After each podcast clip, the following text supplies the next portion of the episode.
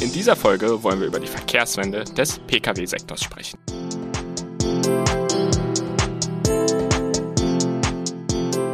Hallo und herzlich willkommen bei Top Sound Electrified. Ich bin Falk. Und ich bin Timo. Und das ist schon unsere zweite Podcast-Folge und uns ist bei der Vorbereitung auf die zweite aufgefallen. Wir haben in der ersten gar nicht gesagt, wer wir eigentlich so sind und was wir so schon gemacht haben. Das war auch unsere erste Podcast-Folge und ich glaube, wir beide waren ein bisschen aufgeregt. Also, was machen wir jetzt eigentlich? Schon seit über drei Jahren beschäftigen wir uns mit der Elektromobilität und produzieren hauptsächlich Videos. Doch jetzt hat sich ein bisschen was geändert, denn ich musste umziehen und wohne jetzt nicht mehr mit Timo in einer Stadt. Ja, was heißt musstest? Du wolltest ja wegziehen. Ja, aber so. das ist ein anderes Thema. Auf jeden Fall ähm, machen wir tatsächlich schon ziemlich lange was, wenn ich so drüber nachdenke. Seit über drei Jahren muss man sich mal vorstellen. Auf jeden Fall haben wir. Die Zeit vergeht schnell. Ja, absolut, auf jeden Fall. Nee, aber wir haben dann halt so ein bisschen überlegt, wir haben jetzt letztes Jahr, also 2020, ähm, haben wir tatsächlich äh, Studiovideos gestartet. Sprich, wir haben unser eigenes Studio bekommen und beziehungsweise selbst gebaut, eigentlich so rum. Ich wollte gerade sagen. und ähm, uns hat das total viel Spaß gemacht und äh, bei einigen von euch kam das ja auch total gut an und wir haben jetzt halt überlegt, okay, wir wohnen jetzt nicht mehr in der gleichen Stadt, wie machen wir das jetzt einfach? Und äh, da kam uns die Idee eines Podcasts. Vor allem ist das Corona-konform und wir können über die aktuellen Themen quatschen und euch dran teilhaben lassen. Und das auch deutlich schneller. Also ein Podcast ist jetzt auch nicht ganz unaufwendig, aber zumindest etwas einfacher zu produzieren als äh, ein Video. Insofern äh, sind wir hier vielleicht auch ein bisschen näher am Geschehen der Zeit dran. Und äh, wo wir schon beim Geschehen der Zeit sind, wollen wir nicht langsam mal in unsere Folge einsteigen? So langsam sollten wir das tun. So, doch jetzt zurück zum eigentlichen Thema. Und in dieser Folge geht es, wie ihr im Titel bestimmt gelesen habt, um Volume to Value. Das klingt zwar ziemlich cool, doch der eine oder andere fragt sich vielleicht, was ist das überhaupt? Auf die Idee bin ich gekommen, da Renault seine neue Strategie so genannt hat, dass sie ganz große Überschriften hat, Volume to Value. Und da haben wir noch ganz viel Feedback aus der letzten Podcast-Folge bekommen, dass ja nicht jeder Verbrenner auch durch ein Elektroauto ersetzt werden sollte. Und da ist so der Gedanke in uns gewachsen, sage ich jetzt mal so, ähm, vom Volume to Value. Das heißt, wir müssen unserer Mobilität vielleicht eine andere Qualität geben. Genau, und nicht mehr auf Masse setzen. Das ist, glaube ich, der entscheidende Punkt. Aber wie kamen wir dann noch so ein bisschen bei der Recherche weiter drauf? Was ich zum Beispiel sehr spannend fand, das hast du ja herausgefunden. 1990 gab es 37 Millionen Pkw. 2019, also knapp 30 Jahre später, gab es 48 Millionen Pkw. Aber der CO2-Ausstoß, also in Äquivalenten gemessen, ist trotzdem nicht gerade stark gesunken. Und das finde ich wirklich äh, ein Stück weit erschreckend, aber auch sehr interessant das ist auch so ein Irrglaube, den wir, glaube ich, allem unterliegen, dass wir mal denken, okay, unser Auto verbraucht weniger, unser Kühlschrank verbraucht weniger Strom, unser Geschirrspüler verbraucht weniger Wasser. Der Unterschied ist dazu, dass wir von diesen Geräten immer mehr haben. Und so ist es natürlich auch im Pkw-Bereich, wenn man überlegt, 164 Millionen CO2-Äquivalente in Tonnen zu 163 Millionen Tonnen. Das heißt, da hat sich in den 30 Jahren nichts getan, weil wir einfach mal 11 Millionen Fahrzeuge mehr am Bestand haben. Aber man muss dem natürlich zugute halten, in der Qualität hat es sich natürlich trotzdem verbessert, weil sonst hätten wir diese CO2-Äquivalente in Tonnen gar nicht halten können. Aber dennoch müssen wir natürlich dahin kommen, dass wir das noch weiter reduzieren, denn das Ziel ist tatsächlich für 2030 95 Millionen Tonnen CO2-Äquivalente hinzubekommen und das ist nur noch 10, also tatsächlich sogar weniger als 10 Jahre bis dahin und in den letzten 30 Jahren ist halt nicht so viel passiert, was das angeht. Dazu will Deutschland bis 2050 CO2-neutral werden. So, das heißt, der Verkehrssektor oder auch unsere Mobilität muss sich einfach ändern.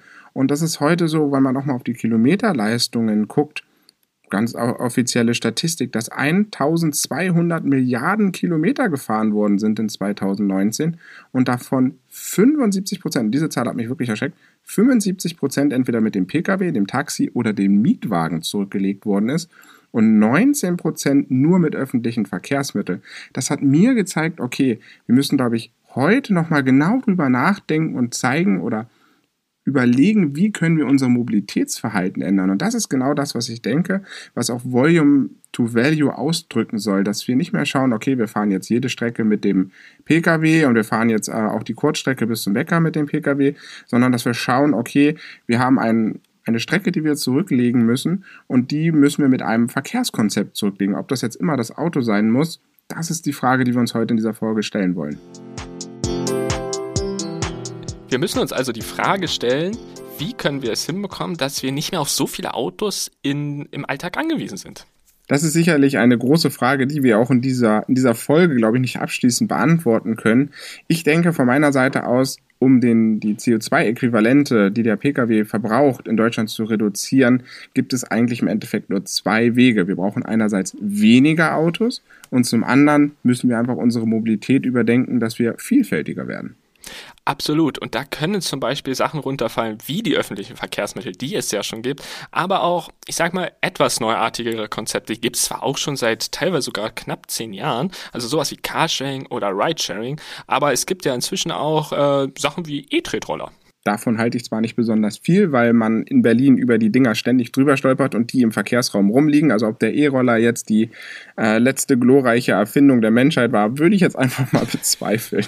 Das stimmt. Allerdings muss man dazu auch immer sagen, wenn man dann so, ein, so drei, vier E-Tretroller irgendwie neben 17 Autos liegen lädt, dann denkt man sich auch immer, naja, die Autos stören dann doch ein bisschen mehr. Insofern ist halt wirklich die Frage, wie können wir die Autos, äh, die Anzahl der Autos reduzieren? Und was ich zum Beispiel beim Carsharing ganz spannend finde, da werden wir sicherlich in späteren Podcast-Folgen nochmal detaillierter drauf eingehen. Aber was ich da ganz spannend finde, ich hatte letztens tatsächlich eine Studie gelesen, da gibt es verschiedenste Ansichten, aber in dieser Studie wurde die Ansicht vertreten, 24 Prozent aller WeShare-Nutzer würden tatsächlich auf ein privates Auto verzichten. Und WeShare, muss man dazu wissen, ist ein äh, rein elektrischer Carsharing-Anbieter in Berlin. Sehr interessant, ja. Was ich noch viel faszinierender finde, ist, ich war letztes Jahr in den Niederlanden und habe da Urlaub gemacht. Und da ist mir so eine Sache aufgefallen, die wir in Deutschland meistens gar nicht so mitbekommen, denn die Niederlande, die sind ja einer der Vorreiter, was Fahrradfahren angeht, und die haben ihre Städte sehr konsequent darauf ausgelegt, dass man eigentlich alles mit dem Fahrrad erreichen kann. Also besonders fasziniert war ich von der äh, beheizbaren Tiefgarage mit Wächter, nur speziell für Fahrräder, wo man dann seine Marke bekommen hat, dass man sein Fahrrad auch später wieder bekommt. Und da war so für mich die Quintessenz, okay, wir haben unsere deutschen Städte extrem darauf ausgelegt, wie komme ich mit dem Pkw in die Stadt. Und ich finde bei den Niederlanden, die zeigen so ganz gut, wohin der Weg gehen kann, wenn man weniger Autos in der Stadt hat, weil wir schaffen dadurch auch einfach Platz für andere Dinge. Ja, und wir erleben dadurch ein ganz neues Lebensgefühl in den Städten. Also ich war auch schon in ein, zwei Städten unterwegs, da ist tatsächlich teilweise Autoverkehr sogar verboten innerhalb äh, des, des Innenstadtbereichs. Und das, das schafft einfach ein, ich, muss man schon sagen, ein sehr luxuriöses Gefühl, wenn man da einfach ein bisschen spazieren geht. Insofern man, es ist nicht nur so, dass wir dann der Umwelt etwas Gutes tun, nein, wir tun auch direkt uns etwas Gutes. Ja, das ist so ein gesammelter Gesamteffekt. Ne? Man hat nicht nur die Umweltfreundlichkeit, dass man sagt, man verbläst jetzt weniger äh, Feinstaub in die Welt, sondern auch man kann Raum schaffen, vielleicht für neue Spielplätze, für neue Flächen, wo Restaurants ihre Sitzplätze aufstellen kann. Also wir können dadurch unsere Stadt einfach neu denken. Aber natürlich, wenn wir über Mobilität reden, ist natürlich nicht nur die Stadt wichtig, sondern es gibt ja auch viele, die wohnen auf dem Land und da ist es mit den Mobilitätskonzepten immer noch, ja, ich würde sagen, schwierig.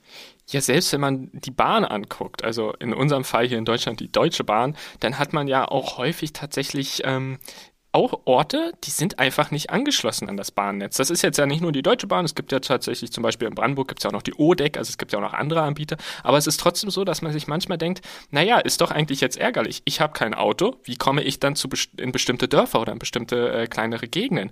Und da wäre die Bahn ja optimal für prädestiniert. Ja, und selbst der Bus fährt da ja nicht mehr. Das heißt, an vielen Stellen bleibt einem ja nichts anderes übrig, als mit dem Auto zu fahren. Und das ist etwas, was mich wirklich ärgert, weil wir müssen doch mittlerweile da raus sein, zu sagen, wir lassen die Leute in den Städten, bieten wir zig verschiedene Mobilitätskonzepte an und die auf dem Land, ja, die müssen halt mit dem Auto wieder in die Stadt fahren. Das, das kann ja irgendwie nicht der Sinn der Sache sein.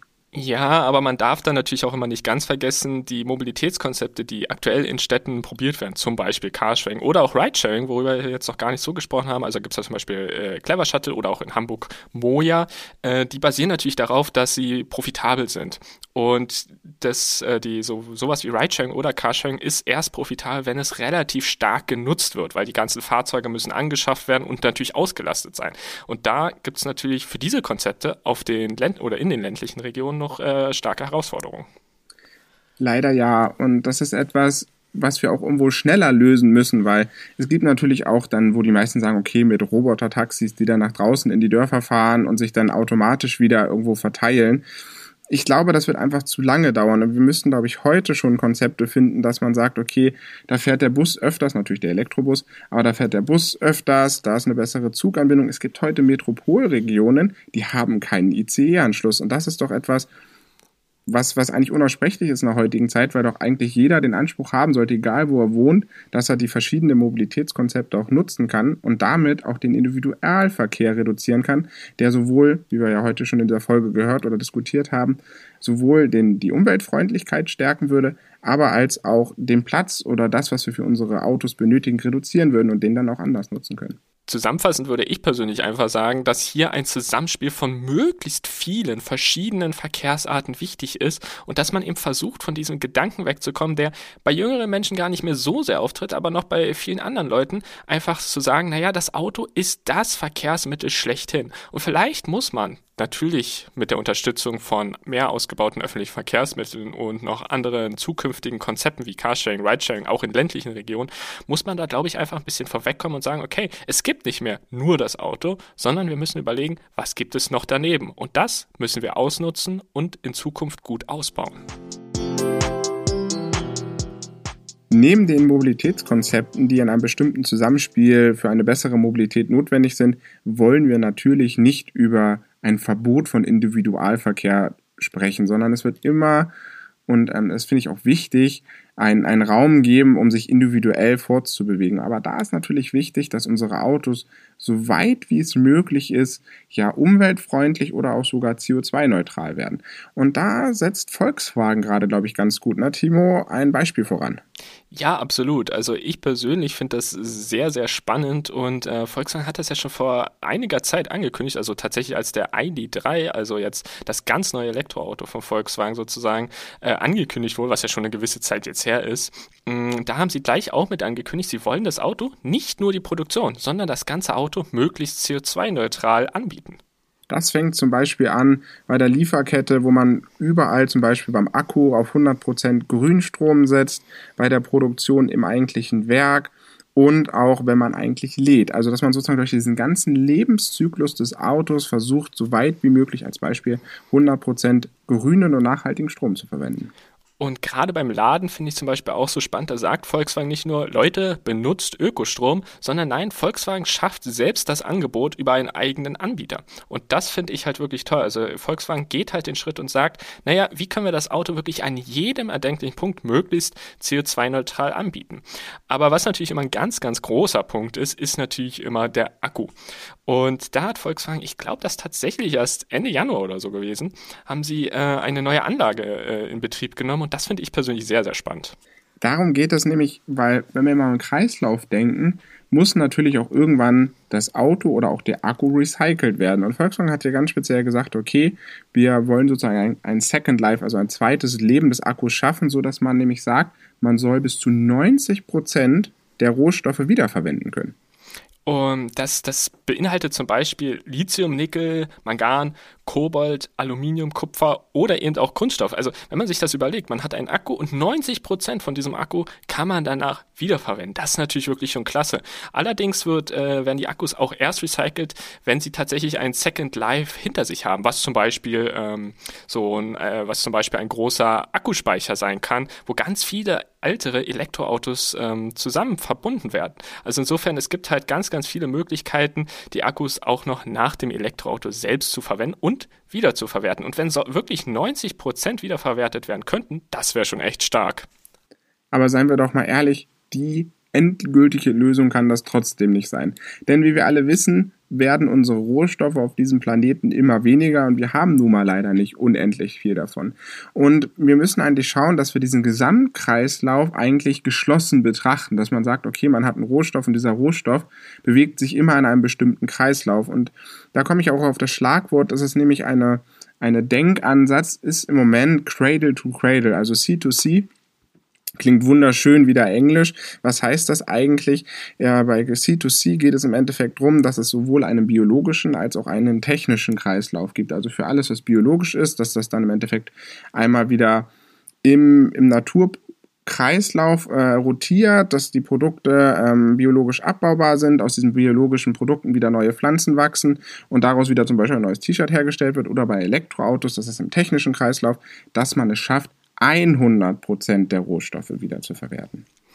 Und was ich da auch so spannend finde, das schließt nicht gleich automatisch ein, dass man wirklich zum Beispiel ganze Gegenstände äh, wiederverwenden kann. Also was ich zum Beispiel spannend finde, bei der Recherche habe ich herausgefunden, dass ZF, also einer der größten deutschen Automobilzulieferer, dass äh, die tatsächlich schon mit EPEA, die Cradle to Cradle maßgeblich voranbringen, äh, zusammenarbeiten und zum Beispiel verschiedene Antriebskomponenten schon so entwickelt sind, dass sie wiederverwendet werden können. Und das finde ich besonders spannend.